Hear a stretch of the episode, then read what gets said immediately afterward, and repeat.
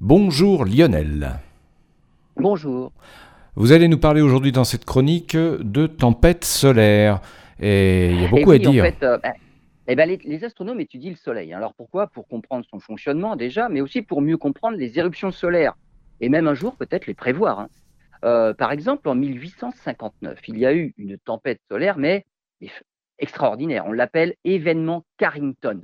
Il y a eu à ce moment-là, c'était en septembre 1859, des aurores polaires qu'on pouvait observer euh, même sur l'île de Cuba, par exemple. hein.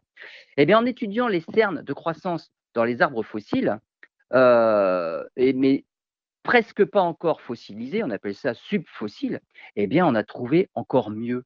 Il y a 14 300 ans, on a détecté des, des niveaux très élevés de radiocarbone. Alors ça, le radiocarbone, c'est les rayons cosmiques qui frappent les atomes d'azote de l'atmosphère. Donc, ça vient bien de l'espace. Et ça coïncide avec des mesures qui ont été faites euh, dans des carottes issues de glace du Groenland.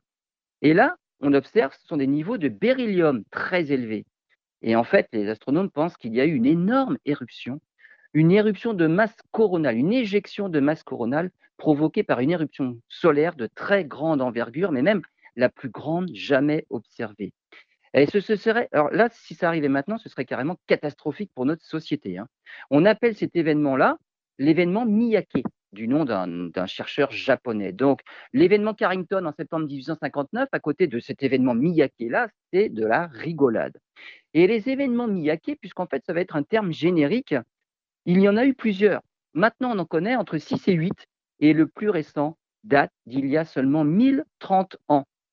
Et certains chercheurs estiment que nous pourrions vivre un événement de type Miyake dans un futur peut-être pas si lointain que ça, d'où l'intérêt de surveiller et surtout de mieux comprendre ce qui se passe sur le Soleil. Car si un événement Miyake arrivait maintenant, alors là, ce serait catastrophique pour nous.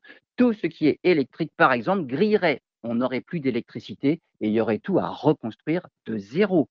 Vous imaginez le travail.